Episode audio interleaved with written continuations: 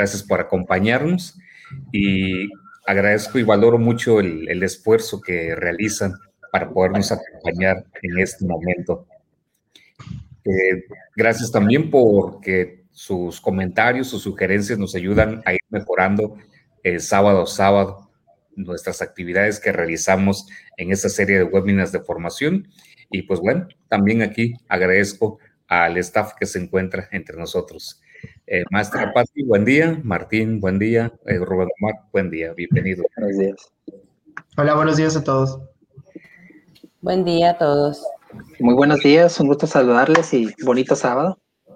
Sí, así es, este, y, y como no queriendo, pero ya el mes de marzo agarra vuelo, y pues también en nuestro programa de, de, formación estamos llegando a la mitad de esta segunda temporada de formación para la certificación de nivel 1.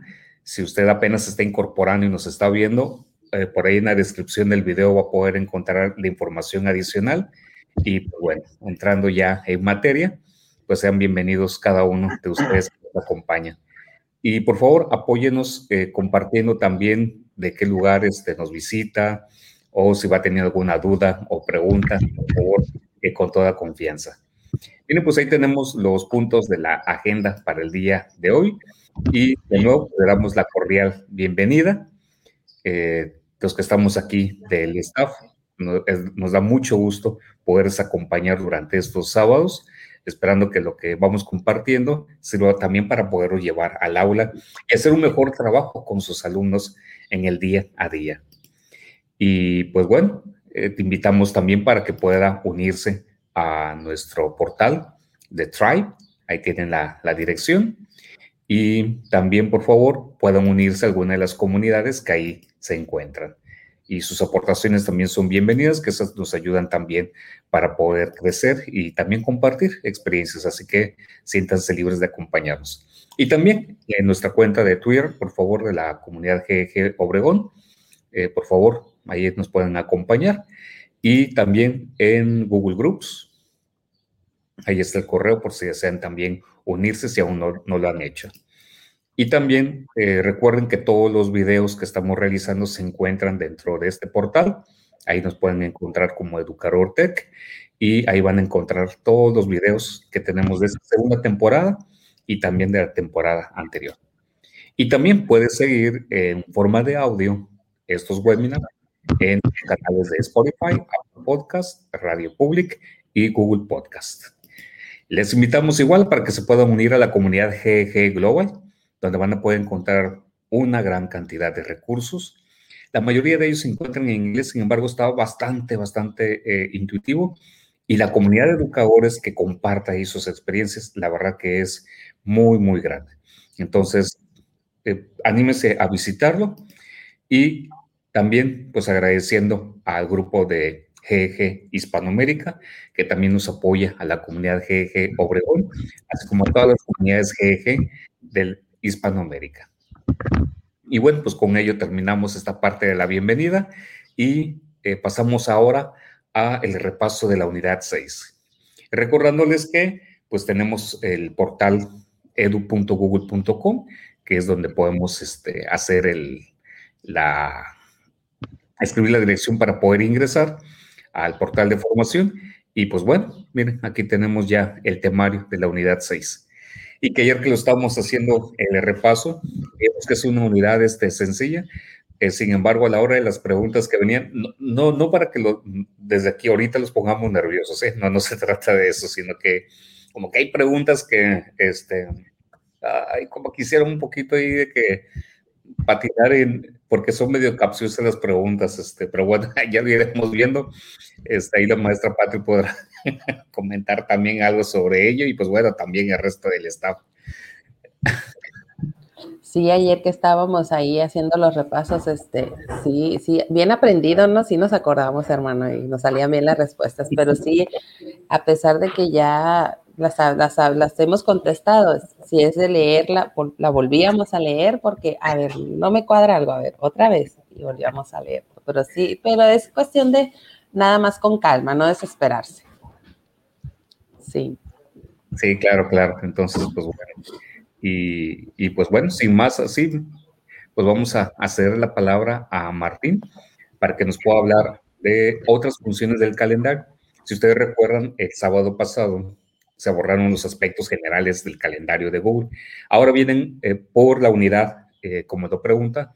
Hay aspectos que son un poquito más específicos, pero también muy interesantes. Entonces, para ello, pues Martín, este, con la magia que tiene, eh, por favor, compártanos estos elementos ahora del calendario y nos quedamos backstage nosotros. Gracias, gracias. Pues, pues gracias por esa gran presentación. Pues bueno, los dos aspectos que me va a tocar a mí explicar el día de hoy son enviar invitaciones a otras personas a un evento de calendario y agregar archivos adjuntos a pues, los distintos eventos de calendario. Entonces, para eso me voy a permitir compartir pantalla con ustedes para que puedan ver cómo funciona esto. Ok, entonces, muy bien. Lo primero que tenemos que hacer es, eh, evidentemente, abrir nuestra aplicación, de calendario. Ah, yo lo voy a hacer a través del botón de Google Apps o el waffle. Eh, voy a buscar el icono de calendario para que eh, pues mm, me muestre ahora sí pues mi calendario, ¿no? Ahora, voy a crear un evento nuevo en el cual voy a agregar invitados. Primero que nada voy a agregarle un título al evento. Voy a poner reunión, eje, sesión 7, por ejemplo. Eh, va a ser el día hoy, 6 de marzo. Voy a establecer una hora. Y un calendario, que son los pasos que habíamos este, visto en, la sesión anterior.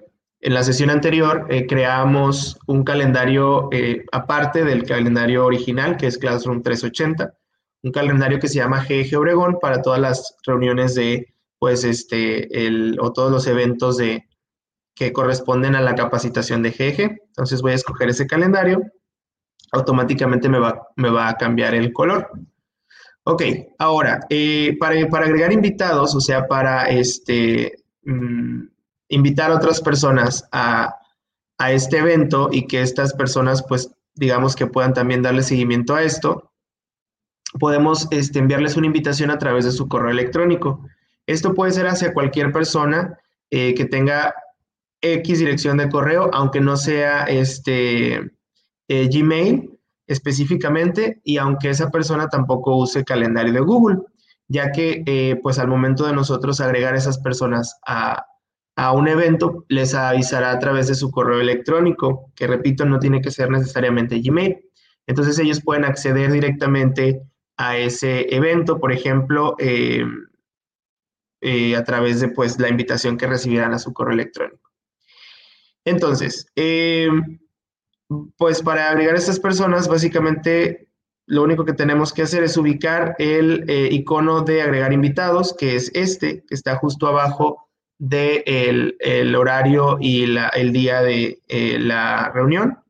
Entonces lo tenemos por aquí, agregar invitados. Entonces yo voy a agregar, por ejemplo, a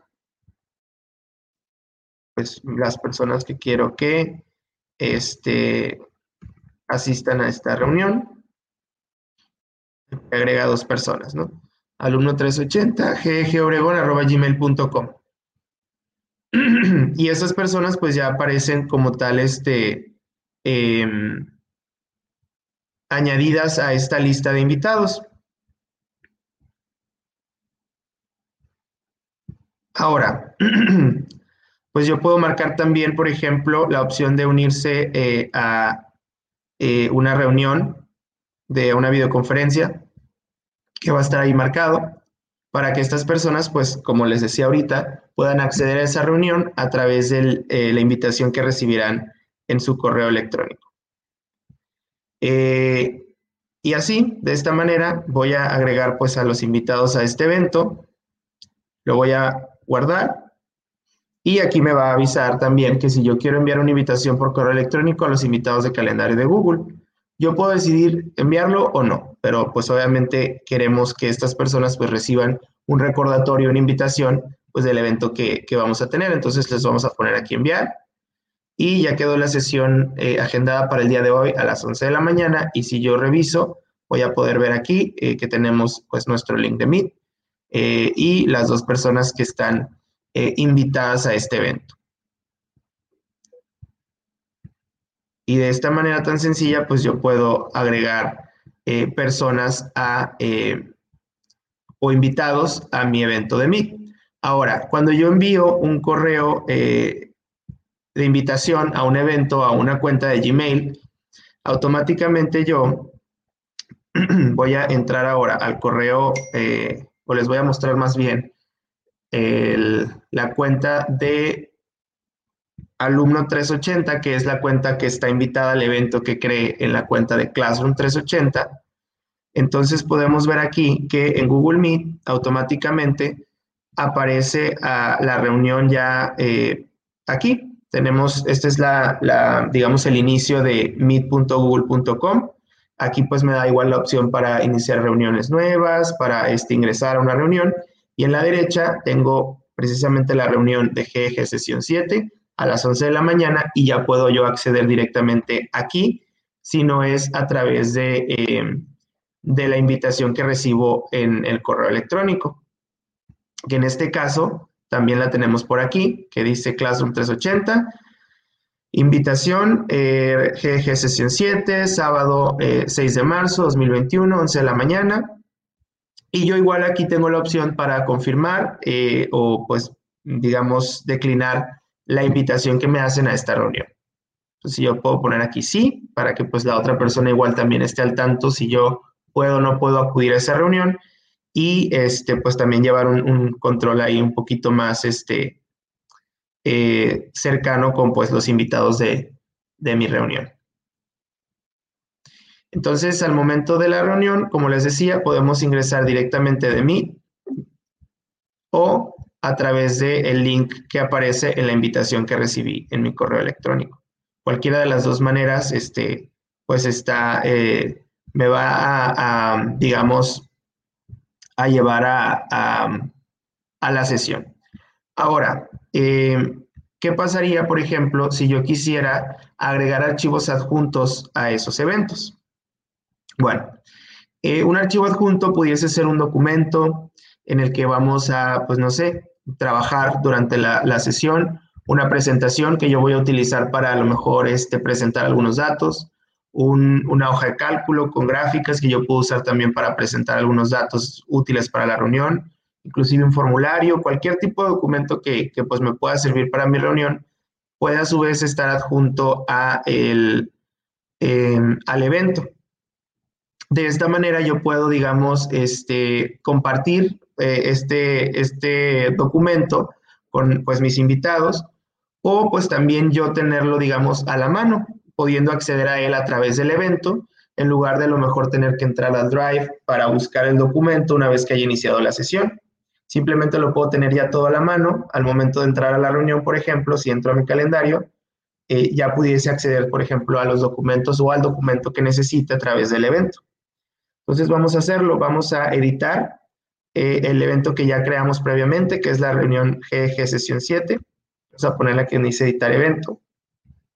Y aquí pues podemos ver eh, lo que es pues toda la, la, configuración que nosotros ya este, eh, hicimos anteriormente, ¿no? Lo que es pues la, la, hora por acá, tenemos los invitados por acá. Y en la parte inferior tenemos eh, esta pequeña, este pequeño cuadro de texto que dice este, agregar descripción. Y aquí arribita tenemos agregar archivo adjunto. A través de este pequeño clip, del icono del clip, puedo yo agregar, digamos, un este, archivo adjunto al evento, ¿no? Entonces voy a este, hacer clic en el clip y me va a abrir pues una pequeña ventana en la que voy a poder ver todos los documentos que yo tenga en, eh, almacenados en mi, en mi Drive. Entonces yo puedo decidir, digamos, este, compartir un documento con esta reunión que son, por ejemplo, las respuestas de eh, un examen de historia. porque es, digamos que en la sesión vamos a este, revisar los resultados o vamos a este, discutir acerca de los resultados de X examen. Entonces voy a seleccionar ese archivo y automáticamente lo voy a tener ahí adjunto. Al momento que yo guarde este, los cambios, eh, me avisa que si quiero enviar actualizaciones por correo electrónico a los invitados asistentes de calendario de Google. Como yo realicé un cambio mm, como tal en, la configuración del evento, que es añadir un archivo adjunto, pues se considera como una actualización. Entonces, si yo quiero que, las personas que tengo como invitadas a esta reunión eh, reciban esas actualizaciones eh, o se vean reflejadas esas actualizaciones, pues tengo que, bueno, tengo la opción de enviarles precisamente esos cambios o no. Entonces se los voy a eh, enviar. Ahora, el archivo que yo compartí puede o no ser eh, público. En este caso, por ejemplo, no lo era. O sea, era en un archivo que yo tenía en mi Drive, pero yo no cambié la configuración nunca de, privado a público, ni tampoco añadí este, invitados o personas a ese documento para que lo puedan ya sea visualizar o editar. Cuando esto pasa, este calendario de Google eh, automáticamente nos abre esa ventana que está por ahí, que dice, eh, que nos avisa que algunos usuarios necesitan acceso al archivo, puesto que es un, documento que nosotros estamos anexando a nuestro evento y pues suponemos, o Google Calendar supone que ese documento pues tiene que ser manipulado por los distintos invitados, pues me dice, ¿sabes qué? Pues no van a poder, necesitan acceso al archivo. Entonces yo aquí ya automáticamente puedo eh, hacer clic donde dice compartir con dos personas, que son los dos invitados, y aquí puedo yo cambiar la configuración. Si quiero que vean el archivo, comenten el archivo o lo editen, yo puedo decir, no, yo quiero que editen o puedan editar, hacer cambios en, la hoja cálculo. Y pues voy a hacer este clic, clic en donde dice invitar y listo. Ahora, ya tengo eh, nuestro archivo de respuestas examen historia unidad 2 ahí anexado en mi evento. Entonces ya puedo, por ejemplo, antes de la reunión, acceder directamente al archivo a través de este botón que tengo aquí. Y ya tengo, digamos, mi hoja de cálculo con las respuestas del examen. De igual manera, eh, los invitados a, este, a mi evento de Google Calendar. Voy a cambiar pantalla de nuevo. Mm, por aquí está.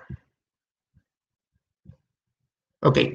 De cualquier manera, los invitados, por ejemplo, como si bien, si bien recuerdan, en, en un paso anterior, eh, Calendar me avisaba si quería yo eh, enviar actualizaciones del evento a los, a los invitados y le avisaba yo a Calendar que sí, que quería que mis invitados este, recibieran las actualizaciones o los cambios que hice. En este caso son eh, el envío del archivo adjunto. Y aquí tenemos precisamente esa actualización. Tenemos, este, pues aquí me avisa que se actualizó y me anexa el archivo que yo este, añadí es el de respuestas examen unidad 2. Y también compartí el archivo de manera que la cuenta de alumno 380, que es la que están viendo ahorita, pues pueda tener acceso y editar precisamente este documento, haciendo pues cambios en el documento, este, cambiando a lo mejor o añadiendo información necesaria, no sé. Y ahí pues vamos a ir pues trabajando, digamos, de mejor manera con lo que es pues los archivos adjuntos durante una reunión. Y pues de esta manera podemos ir como tal este, trabajando eh, pues estos archivos que yo eh, envíe como adjuntos en una reunión. Estos eh, archivos anexados o, compartidos pueden ser, como les decía ahorita, documentos, hojas de cálculo, presentaciones, este, sitios de Google, pueden ser incluso archivos PDF, este, fotografías, cualquier otro tipo de archivos que, eh, que puedan estar almacenados en Drive, pueden directamente estar también este, añadidos como archivos adjuntos o como este, archivos en mi reunión de calendar. Y bueno, este, pues estos son los pasos de, de cómo pues invitar personas a, los eventos y cómo agregar archivos adjuntos a eh, pues nuestros eventos de Google Calendar. Entonces, pues muchas gracias. Creo que no sé si se me haya pasado algo o me fui muy rápido. Si, si gustan por ahí, este, tienen alguna pregunta, este, adelante.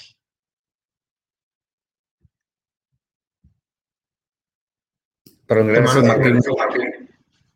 Muy buena explicación.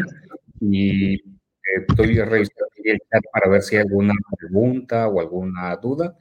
Y pues no, no hay pregunta. Aún así le invitamos al público que amablemente nos está viendo. Si tiene alguna pregunta duda consulta, por favor, ahí en el chat háganoslo saber. Eh, pero muy bien, Martín, bastante bien la, la, la explicación y sobre todo conocer estas funciones en donde puede optimizarse la forma e incluso la manera en cómo se comparten documentos y archivos vía calendario de Google facilita muchísimo la comunicación con un equipo de trabajo o bien incluso con nuestros alumnos. Si hemos habituado a nuestros alumnos en el uso del calendario, entonces va a optimizar mucho a que ellos también se eh, vayan acostumbrando a que en el calendario de Google consulten también los documentos y recursos porque ahí se pueden poner vínculos para, como bien lo mencionó, documentos o archivos que tengamos en Drive, pero también links para páginas web, si tenemos documentos también de forma de PDF, o bien si alguna, alguna otra página o incluso algún video o algún recurso que se encuentre en Internet y cabe ahí en el espacio que se tiene. La verdad que es, abre muchas posibilidades y a los muchachos también les llega el aviso o el recordatorio en el calendario por tanto, ya no puede haber excusa que nos digan, no, maestra, es que a mí no me llegó el aviso. o sea, se, desapareció esa parte porque ahí, ahí va a estar y ahí va a, permanecer la evidencia del, de que está marcado ese evento ahí en, en, el calendario. Entonces, la verdad que eso está bastante, bastante bien. Y además con esa limitante de que si está como modo invitado, eh, hasta donde yo entiendo, pues no puede eliminar el evento del calendario, sino que ahí permanece visible.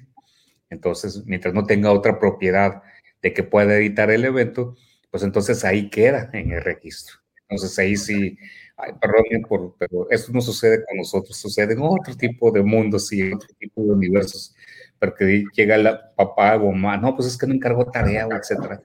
Ah, mire, puede abrir su calendario de y mire, busque tal fecha y ándale, o sea, ahí, ahí queda todo. para dónde hacerse. Muy bien, Martín. Pues muchas gracias este, con, la, con explicación y la verdad bastante, bastante bien. Y bueno, pues esperando que también la gente que nos está visualizando, si hace uso del calendario de Google, nos pueda compartir también sus experiencias. Y bien, pues bueno, pasando entonces este, al siguiente eh, aplicación, veremos ahora Google Meet. Entonces, para ello, este, también antes de pasar, eh, quiero nada más saber, también saber y complementar, maestra Patti o Rubén Omar, si hubiera algo todavía del calendario de Google para, si no, pasar al siguiente tema. Eh, está muteada maestra Patti. Ahí está ya, hermano. Es que tengo muchos ruidos aquí en mi casa ahorita, pero todo bien. Eh, no, muy completa la explicación ahí en la cuestión de los calendarios. Este, es una herramienta que nos ayuda mucho a ponernos, sobre todo, como lo comentaba usted, la comunicación que puede tener un equipo de trabajo. Y, y es, es, es, parte de estar este, utilizándolo, aprender a utilizarlo, porque a veces, este, si alguien no lo, no lo maneja como, como a lo mejor otras personas, puede a lo mejor que no, no lo use o no se le haga tan, tan fácil pero a la hora de que ya todo el equipo este, sabe manejarlo y sobre todo estar atento a, a, manejarse con este tipo de herramienta, este, es más fácil pues estar ya de acuerdo y en sintonía, yo creo, en un, en una, en un proyecto o en algún trabajo que se tenga que realizar. Entonces, sí, bastante, bastante este, clara la explicación y sobre todo, pues aprovecharla. Hay que aprovecharla lo más que se pueda y, y enseñar también a nuestros alumnos a, a que vayan aprendiendo pues a manejarla. Muy bien, correcto. Muchas gracias. Bien. ¿Algo más que deseen aportar? Eh, pues yo nada más, eh, Martín, pues excelente explicación. Eh, felicidades, sobre todo por el detalle, ¿no? Que, ahí es donde se encuentra la parte fina, ¿no? En los detalles de repente. Y, y como bien lo comentaba la maestra Patti, ¿no? pues poder llevar una buena gestión del tiempo nos ayuda también a ser más productivos, pero sobre todo también a dar más tranquilos, ¿no? No traer en la mente por ahí, algo tengo que hacer o tengo una reunión pues aprovechemos esta herramienta de, Google Calendar y que te esté recordando, pues ahora sí qué eventos tienes. Y muy valioso se me hizo la parte también que explicó Martín de agregar este documentos, archivos, porque de repente vas a una reunión y, y lo dejaste por ahí, no lo juntaste, no lo subiste, pues ahí lo agregas y ya sabes que cuando abras ahí este, el calendario, pues ahí lo vas a tener, ¿no? Y ya le vas a poder dar seguimiento. Entonces, pues muy padre porque nos va este, quitando ahí el estrés de decir, lo agregué, no lo agregué, lo recuerdo, no lo recuerdo, sino que automáticamente, ¿verdad? Nos va, nos va recordando esas actividades este, con esos documentos o archivos que debo tomar en cuenta para esa reunión, ¿no? Entonces, pues muy buena herramienta para gestión de tiempo, definitivamente. Muy bien, correcto. Entonces, si les parece, pues vamos a avanzar al siguiente tema que viene también en la unidad 6 preguntado, que es sobre Google Meet, donde muy posiblemente varios de ustedes estén familiarizados, sin embargo, no está de más que prestemos atención a estos aspectos que el maestro Rubén Omar nos va a hacer el favor de presentar. Entonces, pues somos todos suyos, este maestro Rubén Omar, y también con la magia que tiene, pues adelante. Bárbaro, ya iba a sacar un conejo aquí, pero no pude. Bueno, pues maestros, eh, desearles un feliz sábado. Eh, el tema que traigo yo hoy es Google Meet. Son seguramente puntos que ustedes ya han trabajado o que ya están familiarizados y la idea de esto es nomás en base a la certificación, pues retomar esos aspectos, ¿no? Que, que muy probablemente en el test nos pregunten, entonces pues vamos a recordarlo. Voy a compartir de otro equipo eh, la sesión en Google Meet, entonces eh, permiten para ver si lo logro aquí que se muestre ya que si lo hago del que estoy actualmente, pues voy a dejar de, verme con la webcam. Entonces, permítanme.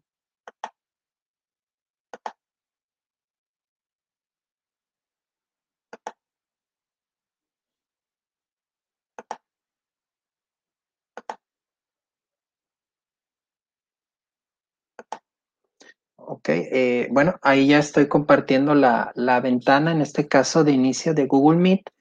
Eh, ¿Cómo accedí a esta ventana de Google Meet? Pues primeramente eh, accedí, bueno, yo acostumbro acceder a través de mi correo electrónico siempre. Y una vez que estoy dentro del correo electrónico, me voy al botón de Google Apps y accedo a, en este caso, a lo que es Meet. Me va a abrir una ventana nueva y en esta ventana nueva, pues me va a estar preguntando entonces si deseo yo generar o crear una nueva reunión. Eh, primeramente hay que dar un nombre o en este caso, por ejemplo, si ya tengo el código de una reunión, pues lo tendría que escribir ahí. Y para iniciar entonces eh, voy a utilizar prueba, ¿verdad? Porque es una reunión que quiero generar. Al yo presionar el botón reunión nueva, me pregunta si deseo programar la reunión para más tarde, iniciar una reunión instantánea o a través del calendario de Google poder programar esa reunión. Aquí es donde podemos ligar lo que explicó con el maestro Martín, ya que al yo ponerle programar el calendario de Google, puedo inclusive incluir a las personas que deseo que estén en esa reunión, ¿verdad? Entonces ahí donde ya hacemos un match entre distintas aplicaciones y ya podemos darle una mejor secuencia, un mejor seguimiento. En este caso le voy a hacer iniciar una reunión instantánea. ¿verdad? Me va a generar en este caso la reunión y aquí es donde tenemos que cuidar algunos eh, criterios o elementos. El primero de ellos me pregunta si deseo agregar a otras personas. Aquí es donde yo pudiera en un momento dado agregar los correos electrónicos o de contacto de esas personas. También me da la opción si puedo copiar el código de la reunión para ya sea que lo quiera enviar por un correo electrónico, por un mensaje de chat, este, a través de Google Hangout o Google Chat, etc. voy a cerrarlo. ¿Qué otros elementos son importantes y que debo yo de considerar? Aquí en detalles de la reunión, si le damos clic aquí en la parte inferior, vuelvo a tener también el link para copiar la información eh, o copiar el enlace de la llamada, el código de la llamada, y también la opción de archivos adjuntos, es decir, aquellos documentos o archivos que van a estar disponibles en la reunión para los que estén trabajando dentro de ella. voy a minimizar. Tenemos la opción también de levantar la mano. Y si nos vamos a la parte superior, tengo un cuadro previo en este caso donde me puedo estar yo visualizando la hora en la que estoy trabajando, el chat, ¿verdad? Para chatear con los demás. Y por último, si le damos clic ahí, veo los detalles de la reunión, que en este caso ya a través de la nueva actualización que sufrió Google Meet, pues ya puedo silenciar a los participantes, puedo agregar personas, inclusive puedo manejar lo que son los controles de organización, es decir, permitir que entren unos usuarios, eh, restringir en este caso como que es la voz o invitar a otros, ¿verdad? Para que estén dentro de la reunión. Voy a cerrar aquí en la cita. Y otro elemento que es muy importante y que tiene que ver con la administración también de nuestro ancho de banda. Nos vamos a los tres puntitos que son más opciones de configuración. Y dentro de esta parte me voy hasta el botón que dice configuración. Ok, me voy aquí a video. Y en ese caso yo puedo manejar o, mejorar la administración del ancho de banda a través de qué forma. Ahorita la resolución yo tengo en automático resolución de envío, es decir, la calidad de imagen que mi cámara web va a estar enviando hacia la sesión. Le damos un clic y maneja dos resoluciones, lo que viene siendo alta definición o definición estándar. Porque es muy importante eh, realizar esta configuración. Aquí depende mucho de la calidad de conexión a Internet que en el momento esté teniendo.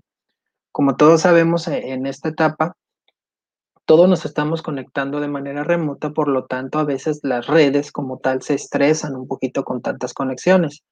Una manera en la cual mi video puede estar fluyendo y estar evitando de alguna manera cortes o, alguna ralentización, ¿verdad?, de mi conexión, es que yo pueda poner definición estándar. Pero al bajar esa resolución me va a permitir seguir conectado y poder seguir de alguna manera optimizando mi enlace. Hay una segunda opción que es resolución de recepción máxima, que en esta parte yo puedo, por ejemplo, poner definición estándar, que toda la calidad de imagen que esté recibiendo de todos los participantes, suponiendo que los tengo pues ya en la cuadrícula, en todos este, en, tiempo real, ¿verdad? Todos transmitiendo, si le pongo definición estándar, automáticamente voy a borrar un ancho de banda también muy importante, porque no todos los usuarios eh, se van a estar viendo en alta definición. Entonces, eh, comando en cuenta que tengo una cuadrícula con muchos, pues es un gran ahorro en ese ancho de banda. O inclusive puedo llegar a definición estándar de un video a la vez.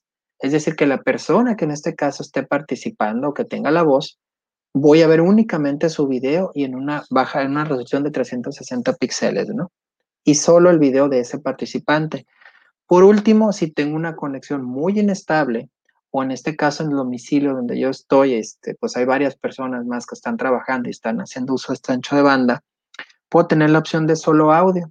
De esta manera no me voy a estar desconectando de la reunión, pero sí voy a estar escuchando o por lo menos viendo la presentación que tenga el usuario. ¿Ok? A través de estas opciones, yo puedo lograr con un ancho de banda eh, tal vez más restringido que tenga, estar participando en las reuniones y estar llevando pues esa interacción o ese seguimiento de clases.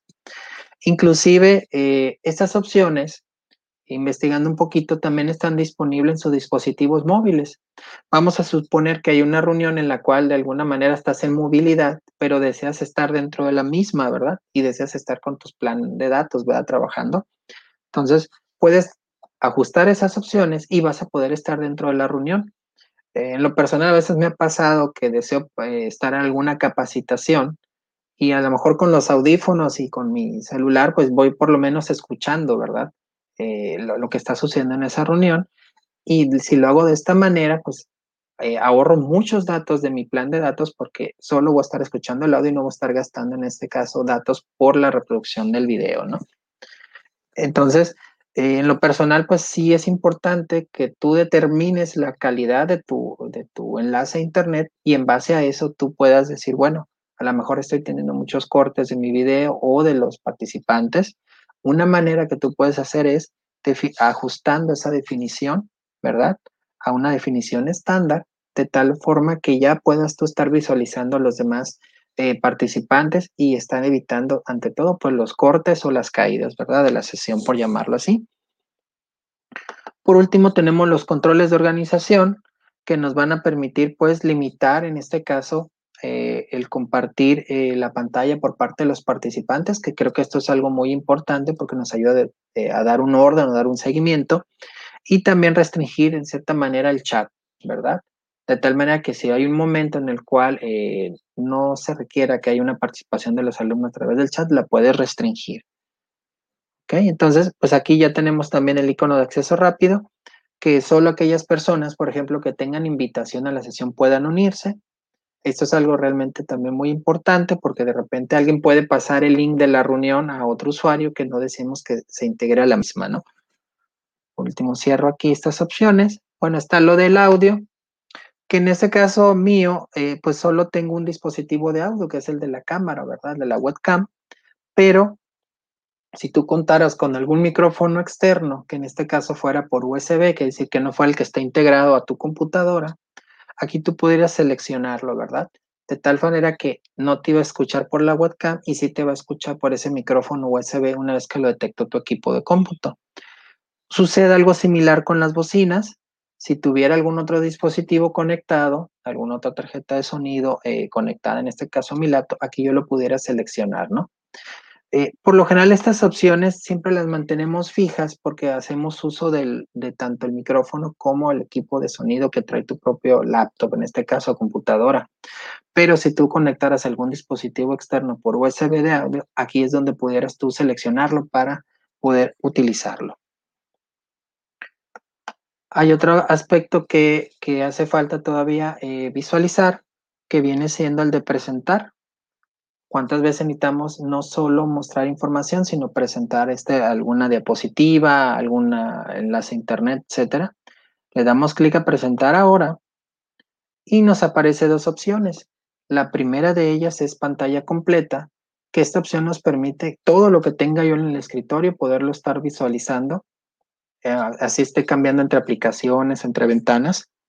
Y luego tengo la opción una ventana y aquí es donde me va a preguntar cuál de las ventanas que tengo ahorita abiertas es la que quiero yo mostrar. ¿Ok? Vamos a suponer que tengo una presentación y deseo que esa presentación eh, la estén visualizando ustedes, aunque muy probablemente yo esté consultando otra ventana con otra información, ¿no? A veces puede ayudar mucho porque tienes una presentación que estás explicando y tú puedes este, tener tu, documento de Google con las algunas anotaciones o precisiones, ¿verdad? De lo que tú estás presentando y de esa manera te sirve para estar eh, dando ese seguimiento y no omitir algún punto importante, algún concepto importante, pero el alumno o, la persona en este caso que está viendo la presentación, pues solo está viendo eso, no está viendo este, ese documentos ahí de Google, ¿verdad? Bueno, aquí te voy a dar escape. Y pues eso vendrían siendo las opciones de trabajo, en este caso con Google Meet. Eh, creo que son las eh, configuraciones básicas. Estoy seguro que ya de alguna manera las habías utilizado o si no las recuerdas, pues, bueno, sirvió de recordatorio para nuestra reunión. Y esta nos permite pues optimizar de una primera entrada el uso de mi sesión de Google Meet y realizar algunos ajustes eh, que creo yo son básicos para el éxito de una sesión. No sé si por ahí mis compañeros, este, algún comentario, alguna duda, algo que deseen agregar. Gracias, Rubén Omar. Muy, muy interesante la, explicación y muy, muy clara. Y creo que bastante puntual cada uno de estos apartados, sobre todo porque bien eh, ha sido mencionado, a veces desconocemos que hay algunas funciones, como por ejemplo la administración del ancho de banda. Eh, son excelentes las funciones que se han mostrado, y eh, es buen punto también porque a veces en casa no contamos con una buena señal de internet eh, y, cómo poder a lo mejor eh, optimizar el ancho de banda que se está utilizando en la casa. Bueno, pues con esas opciones de configuración puede resultar bastante, bastante completo el poder reconocer, utilizar e implementar. Y esto aplica para eh, prácticamente todos los dispositivos que tengamos, ya sea si es un smartphone, si es una tablet o bien si lo estamos haciendo desde una computadora de escritorio, nos va a funcionar bastante bien ese tipo de, configuraciones.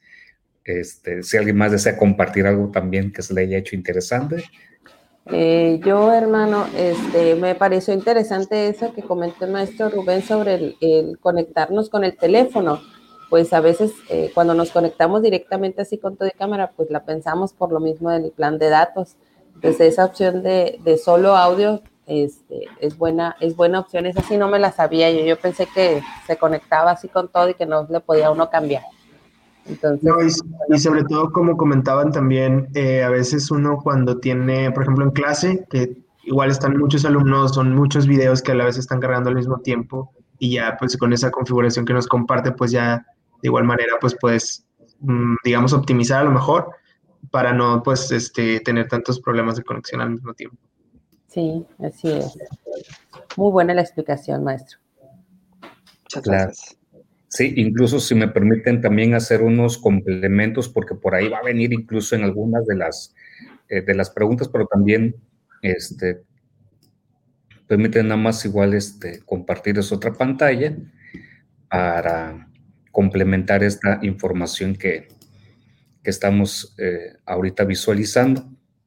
Ok, creo que por ahí ya se puede visualizar. Miren, este, en un momento les eh, pondremos por aquí en el, en el chat, por si alguien no lo conoce o no sepa, en el Google Play Store tenemos disponible la versión, tenemos, me sonó que aquí lo desarrollamos. Google tiene en su Play Store la aplicación de Meet, tenemos, bueno, perdón, eh, y con ello, la verdad que tiene funciones muy este, eh, viables. Y, de nuevo, basta nada más tener en cuenta el, aspecto de, cómo se encuentra la conectividad eh, y lo que se puede hacer también de, de, alcance. Entonces, si no conocía esta aplicación para dispositivos móviles, está disponible para versión eh, de smartphone y también para tablet. Eh, está disponible para las aplicaciones eh, que manejen el sistema Android y también iOS.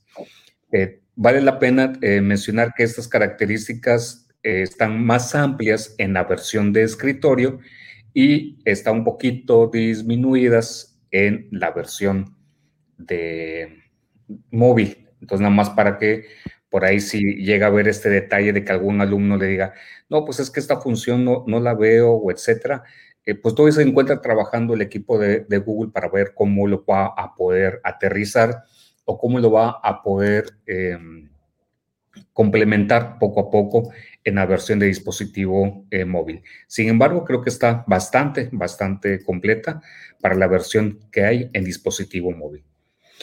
Y eh, otro elemento o, sugerencia que también eh, suelo recomendar, sobre todo cuando llegamos a tener problemas de correr videos, em, en, en una sesión de Meet, por ahí en un espacio, un webinar, les compartí que el navegador de Google Chrome sirve como visualizador de videos.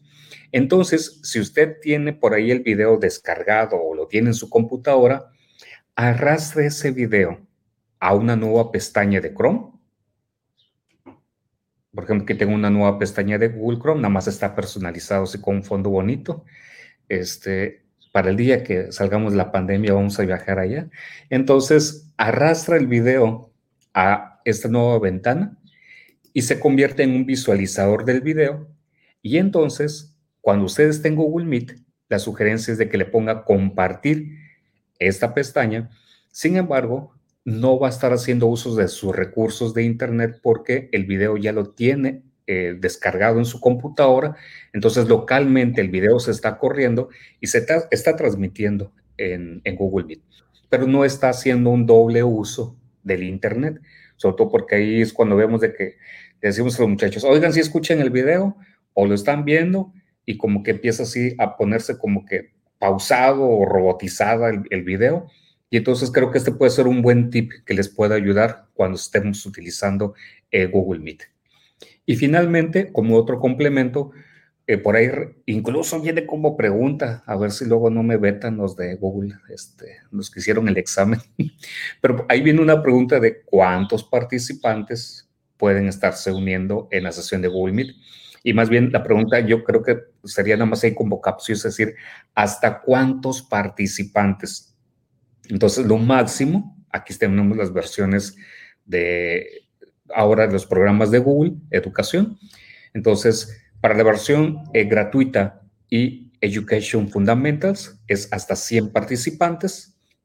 Y para las versiones Teaching and Learning Upgrade y Education Plus, viene siendo hasta 250 participantes. Entonces, nada más como una información aclaratoria, porque ahí viene por ahí una pregunta que resultó medio capciosa y Ahí estábamos esterilla floja en algunos del staff cuando estábamos haciendo el repaso de, no, es que son 100, no es que son 250, pero pues es que son las versiones o etcétera. Y pues bueno, nada más es como algo de, cultura general para tenerlo en cuenta. Gracias. Este, y bueno, pues no sé si hubiera este, alguna pregunta de parte del público o si se entendió estos este, detallitos nada más como un complemento a la buena explicación que hizo el, el maestro Rubén Omar. Sí, ahí está una pregunta del maestro Guadalupe Robles.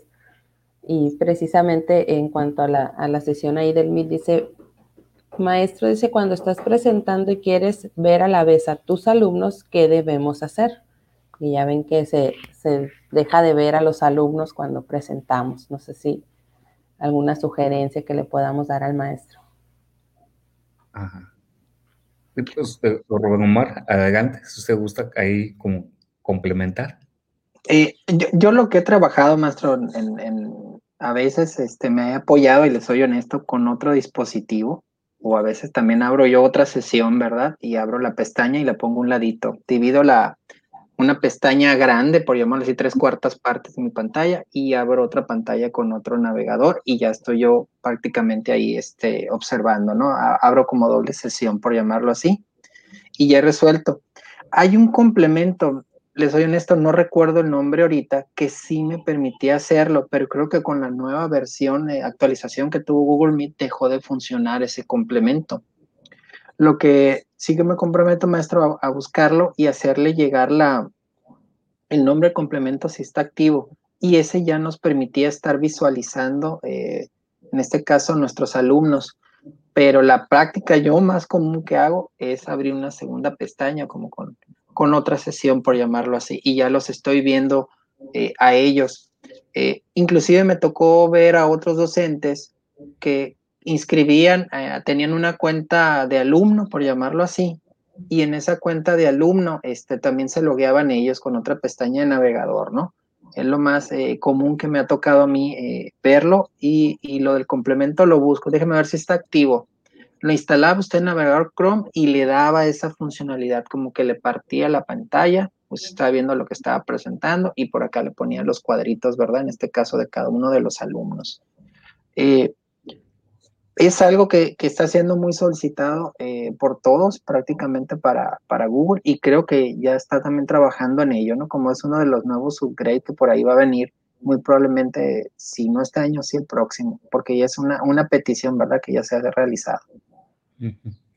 Sí, así Incluso estaba, eh, digo, está todavía por ahí la función de el complemento de Grid View.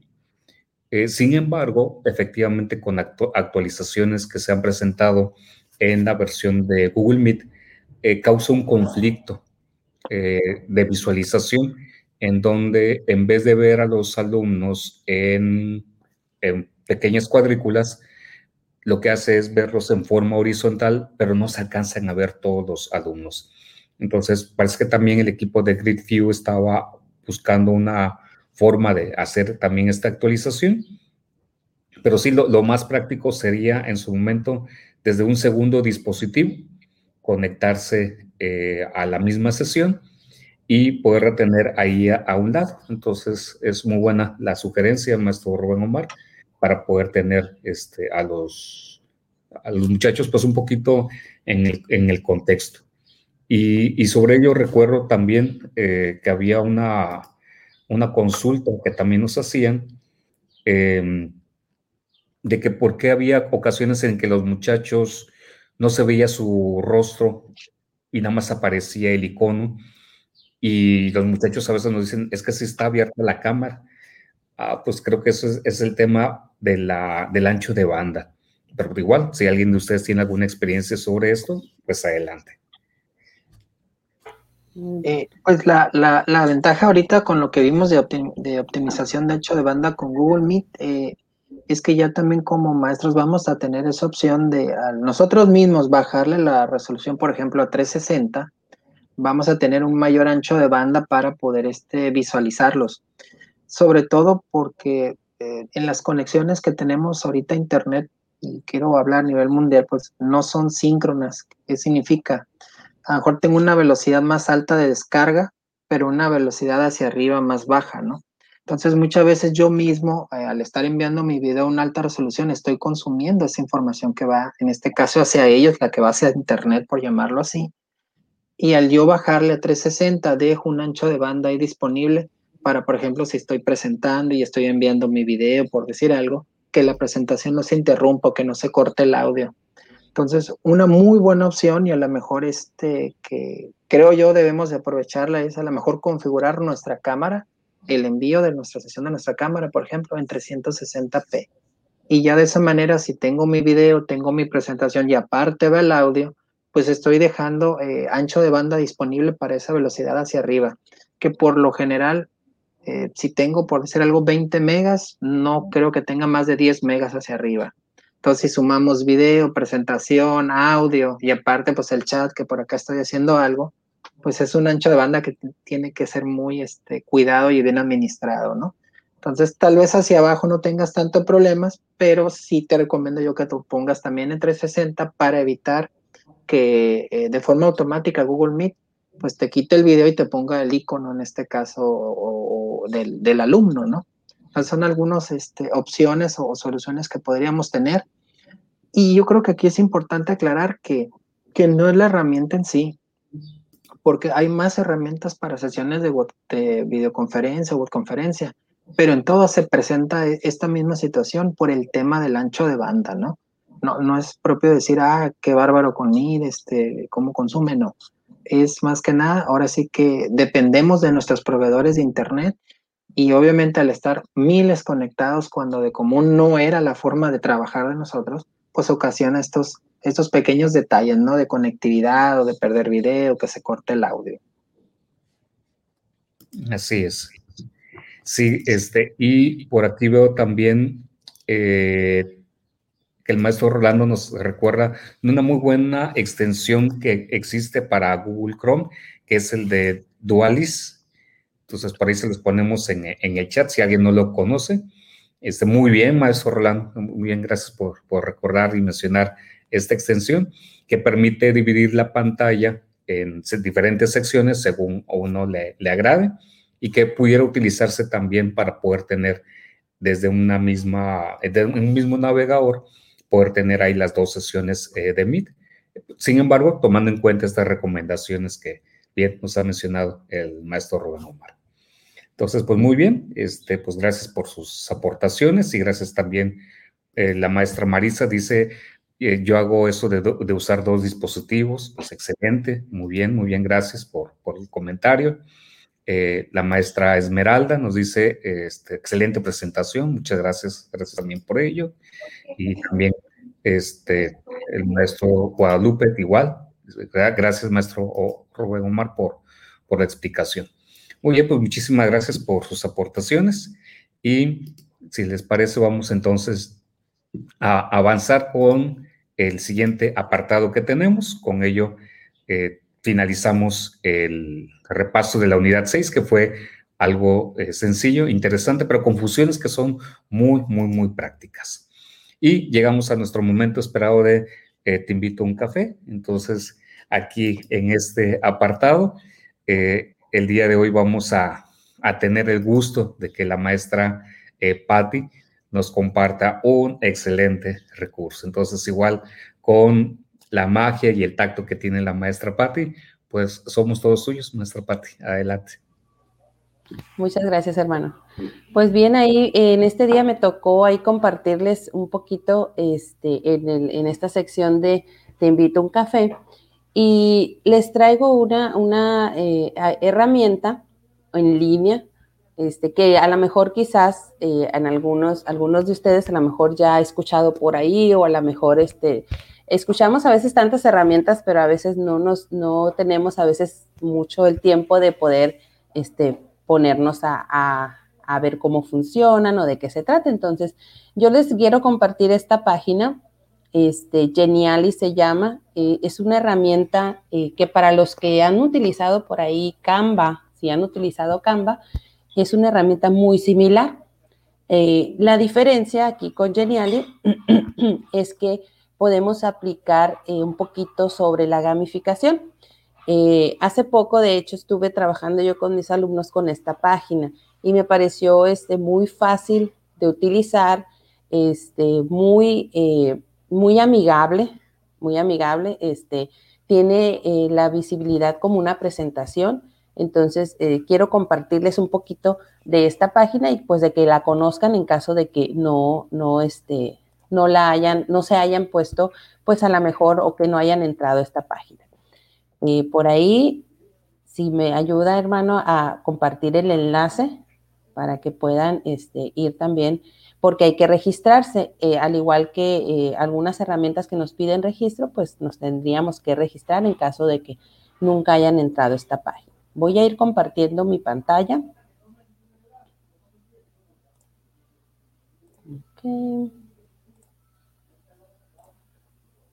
Ahí está. Muy bien. Esta es la página eh, de Geniali. Voy a aumentar un poquito aquí, el, voy a cambiar un poquito la visibilidad para que se alcance a ver toda, toda la pantalla. Muy bien. Aquí nosotros, eh, dentro de la página de Geniali, que es geniali.li diagonal es, que por ahí les van a pasar ahorita el enlace, eh, primeramente, pues como toda herramienta, si no tenemos cuenta ahí, tenemos que registrarnos. Yo me voy a registrar con una cuenta que tengo nueva para que también vean el proceso de registro. Entonces me voy a dar clic aquí en regístrate. Aquí nos pide y nos eh, pregunta el email, contraseña, eh, pero como toda herramienta, pues siempre nos da la opción de eh, continuar con Google, con, con, nuestras cuentas de Google. Entonces vamos a irnos por, ese, por ese camino. Antes de poder darle clic en continuar con Google, hay que activar esta opción que dice he leído y acepto las condiciones de uso y políticas de Genial. Entonces hay que activarla para poder registrarnos. Le vamos a dar clic en continuar con Google. Me va a pedir la cuenta con la que yo deseo registrarme a la página, que en este caso es mi cuenta de certificación Google for Education. Hace el proceso, empieza a cargar la página me va a pedir elegir un sector o un tipo pues de, de, de, a qué me dedico yo. Entonces, en este caso, para los que somos pues de educación, si se fijan también hay para corporativos, empresas o para crear simplemente contenidos para algún fin. Entonces nos vamos a ir, para los que somos de educación, pues eh, nos vamos a ir a educación y viene eh, dividido por, por este nivel. Viene este e-learning, que es una, es una eh, un área dentro de tanto que hemos visto ahorita en, lo que es las habilidades digitales, también es una, es una herramienta que nos ayuda a trabajar el aprendizaje con nuestros alumnos y luego viene la educación primaria, secundaria, nivel superior. Entonces, en el caso mío, yo trabajo con secundaria y bachillerato, entonces puedo seleccionar la opción que a mí me convenga más. Al momento de seleccionar la sección o el nivel, nos vamos a siguiente nos pide elegir un perfil. Aquí eh, hay que seleccionar pues profesor o nuestros alumnos si ellos, eh, ellos también pueden entrar y registrarse, ellos seleccionarían pues alumno. Le voy a dar en siguiente. Aquí hay, en algunos casos, ahí, ahí ya me apareció a mí este, que ya me registré, pero en algunos casos puede que marque algún error la página. Entonces, si después de seleccionar el perfil no, los, no avanza, Nada más denle clic en anterior y los va a meter a la página ya con el registro. detallitos que ya me sucedió con mis alumnos y por eso se los comento, porque no avanza maestra, no avanza, entonces regrésate y ya los va a poder este, ingresar con el proceso. Pequeños detallitos que suceden ahí con las páginas. Muy bien, aquí ya me dice, pues eh, me está dando la bienvenida, le doy a aceptar y continuar. Me empieza a dar como una breve guía, una guía virtual de la página me dice dónde puedo buscar plantillas, me presenta los diferentes contenidos que puedo yo realizar dentro de la página. Aquí nada más doy eh, cerrar. Y esta es la página principal de Genial. Aquí, eh, les, como, les comentaba ahorita, eh, si ustedes en un momento dado han utilizado Canva, es muy parecido a Canva. Aquí podemos realizar también presentaciones, infografías, este, algún tipo de imagen interactiva que quiero que mis alumnos este, también eh, comenten o a lo mejor que también participen en esa imagen, en fin, video con presentación y varias herramientas que nos pueden ayudar a complementar esta, esta, nuestras clases. Yo me fui, en esta ocasión, yo utilicé la parte de la gamificación.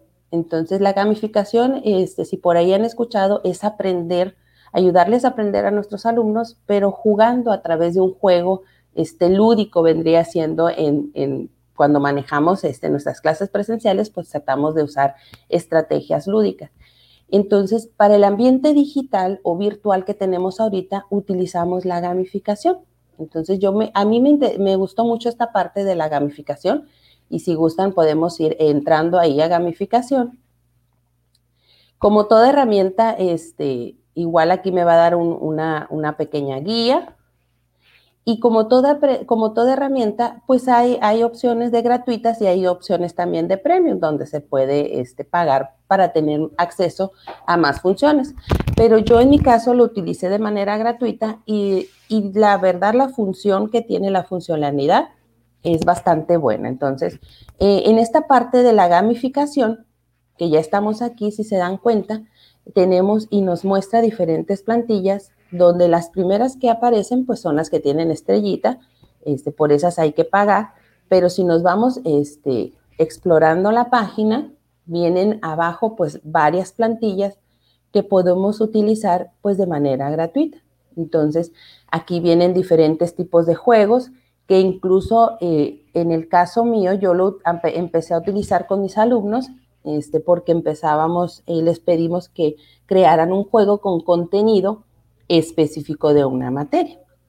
Entonces, aquí tienen ellos la oportunidad y nosotros también, perdón, como maestros, si deseamos dar algún tema o que ellos también estén participando y que estén este, atentos a lo que estamos enseñando, pues esta es una manera que nos puede ayudar mucho para poder este, enganchar como eh, la palabra ahí que hemos estado utilizando en este tiempo, porque tenemos que enganchar a los alumnos a que no se nos aburran, pues, en este proceso que tenemos de, estar de manera virtual, ¿verdad? Entonces, aquí tiene diferentes eh, plantillas que pueden ser utilizadas en diferentes materias, historia, español, este, vienen plantillas para matemáticas. Y aquí, eh, lo que me gustó mucho, que aquí viene lo, lo padre y lo que se me hizo muy fácil de utilizar, por ejemplo, si yo entro a una plantilla, voy a entrar a esta que dice descubre el personaje. Cuando yo entro a una plantilla, me aparece como una previsualización o una vista previa de cómo funciona ese juego. Entonces, aquí, por ejemplo, el juego se llama Descubre el personaje y la indicación es busca las pistas. Al momento de que los alumnos van pasando el mouse por los números, que es donde se encuentran las pistas, empiezan a leer pues cada una de ellas. Entonces ahí los podemos tener, eh, a ver, la pista 4, eh, léela y, empezamos a ayudarles a ellos a que vayan pensando conforme las pistas que van leyendo, pues que vayan pensando de quién. Entonces con la pista 6 a mí me pasó que, ah, pues Vincent Van Gogh, eh, tan conocido, ¿no? Entonces luego, luego dijeron, no, pues es Van Gogh. Ok, bueno, vamos a ver si es cierto. Entonces al avanzar aquí, pues ya muestra el personaje, que en este caso es Vincent Van Gogh, y algunos datos, pues importantes de esta persona. Eh, si yo quiero utilizar esta plantilla o cualquier otra plantilla, al momento de visualizarla, abajo tengo esta opción que dice utilizar esta plantilla o usar esta plantilla. Le doy clic aquí, empieza eh, a dar vueltas, a cargar la página, se va a tardar unos segundos nada más.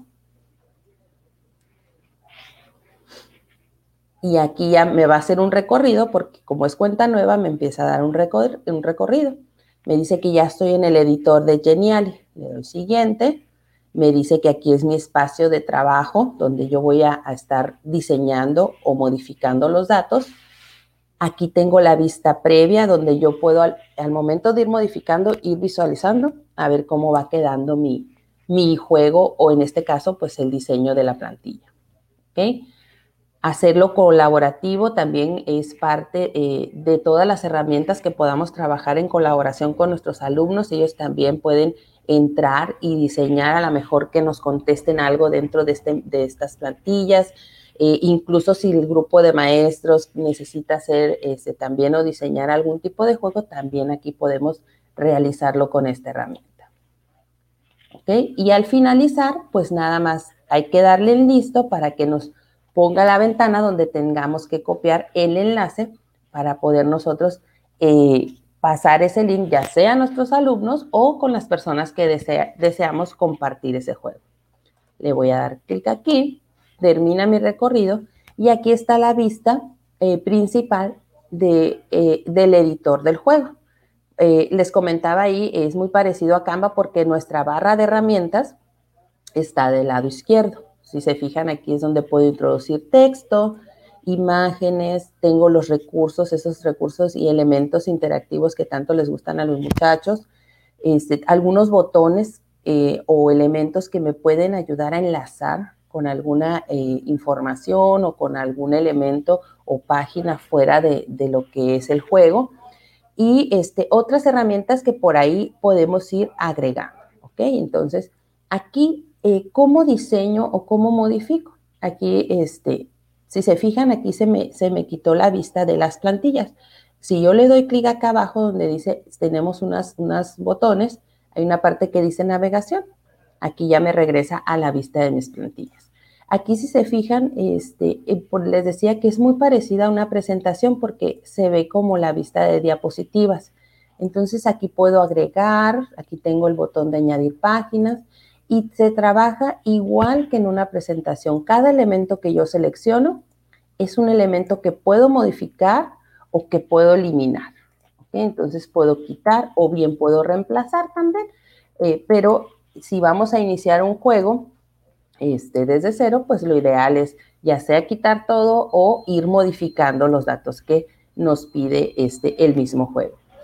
Eh, rápidamente, porque yo sé que el tiempo ahí va, va corriendo, eh, si yo quiero modificar una plantilla aquí, dentro, eh, en este ejemplo que tenemos, aquí están las pistas en los números. Entonces, si yo selecciono un elemento, siempre se me van a poner estos tres botoncitos.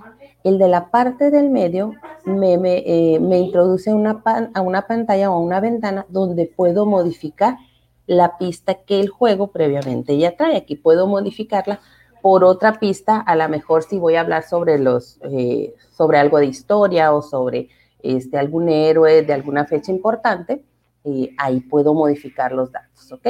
Y en esta ventana, pues puedo modificar tipos de letra, color de letra, tamaño, eh, cursiva, negrita, como si estuviéramos dentro de un documento. ¿Ok? Entonces, aquí yo puedo ir modificando para hacerlo más llamativo para mis alumnos. ¿ok? Perfecto, aquí le voy a poner este para que al momento, aquí ya le modifique el tipo de letra, por ejemplo, y al momento de que yo quiera ver cómo va quedando, siempre recordar este, este ojito que está acá arriba. Le doy clic y aquí puedo ir previsualizando. Entonces, Aquí ya modifiqué la primera pista y si se dan cuenta, ahí ya aparece con diferente color, diferente tipo de letra y un poquito más grande. ¿Ok? Muy bien. Me salgo de aquí con la tecla Escape. Ahí está. Y al momento, ¿cómo, ¿cómo, lo enlazo o bien cómo se los paso a mis alumnos? Vamos a suponer que eh, yo ya pude eh, modificar todo acá arriba tenemos el botón de listo. Aquí en el botón de listo me, pregunta eh, nada más, tenemos dos opciones, la de público y privado. La de privado, pues hay que pagar, pero este, siempre en la versión gratis, pues tenemos que hacerlo público, ¿verdad? Entonces, esa opción se deja igual. Puedo ponerle título este, a mi juego o a la plantilla que estoy modificando. Y ya que le pongo el nombre, si quiero poner una descripción, también se puede y le doy clic en listo. Aquí me pregunta si lo quiero visualizar o si lo quiero compartir. Entonces, como lo, ideal es compartirlo con los alumnos o con las personas que vayan a trabajar con el juego, le doy clic en compartir y directamente ya me da el enlace con el cual voy a, voy a, voy a mostrarles a mis alumnos, con el cual van a acceder. Entonces le doy clic en copiar, me dice que ya se copió y ahora sí, ese enlace me va a servir para que mis alumnos cuando entren, entren directamente a ese juego. Entonces de esa manera podemos nosotros ir explorando y sobre todo ir probando esta herramienta que en, la, en mi caso, en mi experiencia que yo tuve con, los alumnos, este, les gustó mucho, mucho, mucho les gustó, se entretuvieron este, bastante y este, yo se las recomiendo que la exploren. Está muy sencilla, la verdad, de manejarla.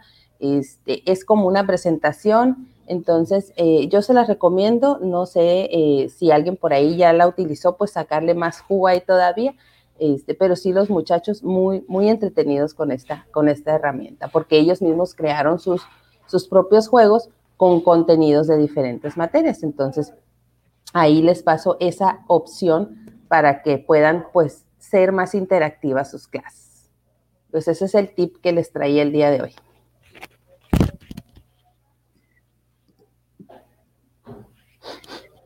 Muy bien, excelente, eh, maestra Patti.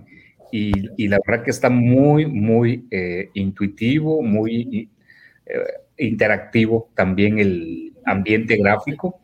Y es muy amén. Y ahí sí que el límite es la creatividad. Sí, así es. Muchas gracias, maestra. Marisa. Sí, la maestra Marisa dice, pues sí que está genial, genial esta herramienta. Excelente. Y muy padre, la verdad, y los alumnos les, les encantó, la verdad, les gustó mucho y está muy sencilla. Ellos ya habían visto Canva, un poquito de Canva, entonces cuando ya entraron, ah, pues es casi igual que Canva. Y ellos, ellos nos ganan en esto de, las, de lo digital, ¿no? O sea, ellos mismos van buscándole, ah, es yo me atoraba en algunos eh, detallitos. Ay, no le puedo cambiar esto. Maestra, dele allá arriba donde está el botoncito ellos mismos ya le van diciendo a uno. Entonces, la cuestión es enseñarles esas herramientas a ellos, más bien presentárselas, dárselas a conocer, porque eh, para que ellos empiecen a trabajarlas, pues por su cuenta también. Claro, claro. Sí, no, sin duda alguna, eh, sabemos que los muchachos están muy, debido a esta economía de la inmediatez en la que nos encontramos, pues son muchos de, la, de la generación touch, entonces ahí andan con la interacción. Sí. Así es. Pues muchas gracias. Ahí se las dejo para que la empiecen a utilizar y aprovechar. No, felicidades, maestra. Muy padre, muy interesante y, como pues comentó el hermano Javier y usted, este, hay que aprovecharla porque eh, pues por lo que veo eh, ayuda a tener una mayor dinámica y como que a enganchar más a los muchachos y a los alumnos. Inclusive me puse a pensar yo, ¿no? De repente, ¿por qué no? Algunas guías eh, con ventanas que de repente hacemos los maestros, pues darles esa pequeña interactividad adicional, ¿verdad? Oye, le diste clic a este botón, va a pasar esto, o sabes qué, paso dos tiene que ser en este par, o sea, ya los vas guiando, más que una simple presentación y que vas poniendo las diapositivas, pues ya le vas agregando tú esos elementos, ¿verdad? O esa secuencia. Entonces está, muy padre, ¿eh? sí, sí, este, está muy, muy interesante. muy, buena maestra, muy buena aportación, muchas gracias. Gracias. Correcto. Muy bien, pues bueno, este, si les parece, entonces vamos a, avanzar y agradeciendo también los comentarios. Eh, la maestra Esmeralda, que también dice que dice ella es, es más interactivo y agradable trabajar con los chicos. Estarán más atentos al aprendido. Muchas gracias, maestra. La maestra Daniela también comenta que le encantan esas herramientas. Genial. Y el maestro Orlando dice, maestra, gracias. Muy bien, muy bien. Excelente. Pues bueno, con este, este, apartado terminamos el café de experiencias y agradeciéndole a la maestra Patti nos haya compartido esta interesante herramienta. Y pues bueno, pues miren, así como no queriendo, les presentamos un poquito cómo vamos en agenda. Ya el día de hoy concluimos la unidad 6 y el próximo 13 de marzo, eh, por ahí ya iniciaremos la unidad número 7. Entonces esto se está yendo eh, rápido. Y pues bueno, terminamos este apartado de Te invito un café y agenda. Pues si hubiera alguna pregunta, algún comentario todavía por ahí, algo que de parte del staff deseen comentar sobre lo que fue la sesión del día de hoy, para ya ir haciendo el cierre. Y agradecidos también, perdón, este, eh, con los comentarios y retroalimentaciones que nos llegan a hacer entonces les pedimos su, gran apoyo. Recuerden que entre los que se estén registrando en la participación, no importa que sea síncrona o no importa que no les esté haciendo en el, mero día, pero quienes estén registrando sus participaciones, así como sus retroalimentaciones, los van a servir para poder hacer eh, la rifa de los vouchers de cortesía al término de esta segunda temporada entre los que nos estén acompañando. Entonces, pues apóyenos por favor con sus comentarios, sus aportaciones con su registro y por aquí les vamos a dejar el enlace de la sesión de la evaluación para que nos puedan apoyar por favor con, con ello. Y ahora sí, perdón, este, si alguien del equipo desea agregar algo o comentar algo. Eh, pues no, nada, muchas gracias a todos por su atención y también pues gracias maestros por sus aportes del día de hoy, muy, muy este, útiles y también pues como siempre muy bien desarrollados. Yo también, este, muchas gracias a todos por habernos acompañado y pues muy, muy interesante esta, esta sesión, sobre todo para retroalimentarnos los que ya manejamos algunas herramientas y pues con el favor de Dios ahí el próximo sábado nos vemos. Pues agradecer, maestro, su, su participación y sobre todo pues que nos hayan compartido también eh, ustedes, ¿verdad? Los distintos temas, las herramientas pues desearles un feliz sábado y pues aprovechar este fin de semana. La maestra Sandra Marini comenta, haciendo alusión a lo de Geniali, dice, padrísima, yo lo he utilizado con Pacman y memoramas y se las mando por Classroom. Uy, excelente. muy bien, qué bueno. Pues entonces ahí sacarle provecho a este tipo de herramientas. Bien, pues entonces con esto llegamos al final de nuestro webinar de este sábado y agradeciendo de nuevo su evaluación o retroalimentación y valorando mucho que se hayan hecho presente durante este sábado. Y recuerden que lo que aquí compartimos lo hacemos porque queremos, porque deseamos, este, y esperando que ello pueda ayudar a favorecer más el proceso de, ahora sí, de enseñanza-aprendizaje en línea con nuestros alumnos y también con otros docentes. Entonces, gracias aquí también al staff. Maestra Patti, muchas gracias. Eh, Rubén Omar, gracias. Martín, muchas gracias. Y que todos pasen un buen fin de semana y que tengan también una excelente semana. Y con esto nos despedimos y corre video.